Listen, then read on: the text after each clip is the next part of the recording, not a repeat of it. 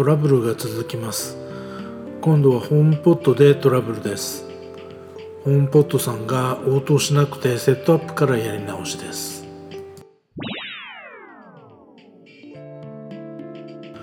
今回の件初めてではないのです。これで3回目かな。ホームポットの音質には満足しているので使えないのは痛い。この間から w i f i にうまく接続できないというトラブルが頻発していました。W i f i に接続できない時は iPhone からホームポットをリスタートすることで治っていました。ホームポットは電源を入れ直しても以前に設定したデータを保持していますからあまり効果ありません。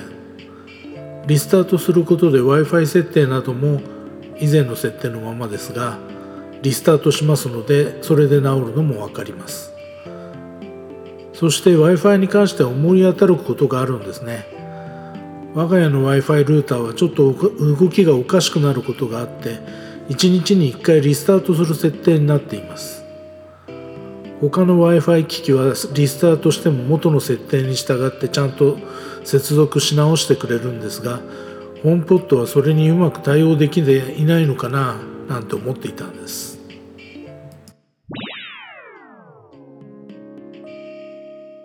そして今日は全く反応がなくなりました。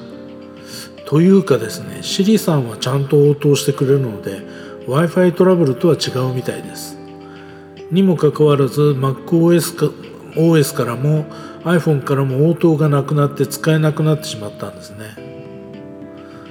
リスタートも iPhone から見るとホームパッドは応答していませんと出ているだけでリスタートできません。先ほども書きましたが電源のオンオフはあんまり効果ありません。結局 iPhone の方から登録を削除してホームポットを未登録の状態にして設定をやり直すことになりました。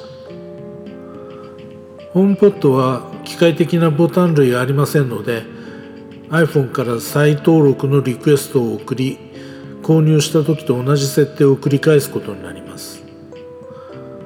iPhone でプラスボタンを押して機器を設定モードにして iPod に近づけることで登録をするということなんですが何度やってもうまくいきません。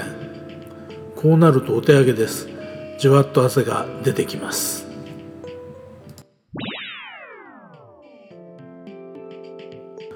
何度か設定を繰り返しているうちに何回目だったろう。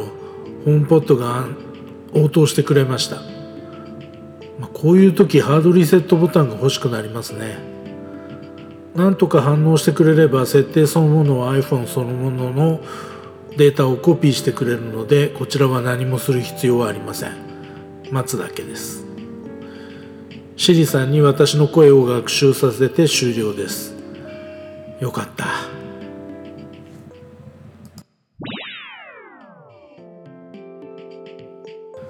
現在問題なく音楽を鳴らしてくれています。何だったんだろう。今回はうまくいったけど同じことが起きたらまた同じ処理を繰り返すのかな。めんどくさいな。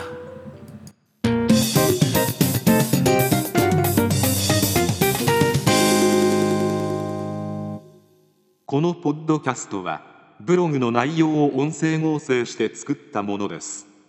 ジングルに関してはムズムズさんから提供いただいております。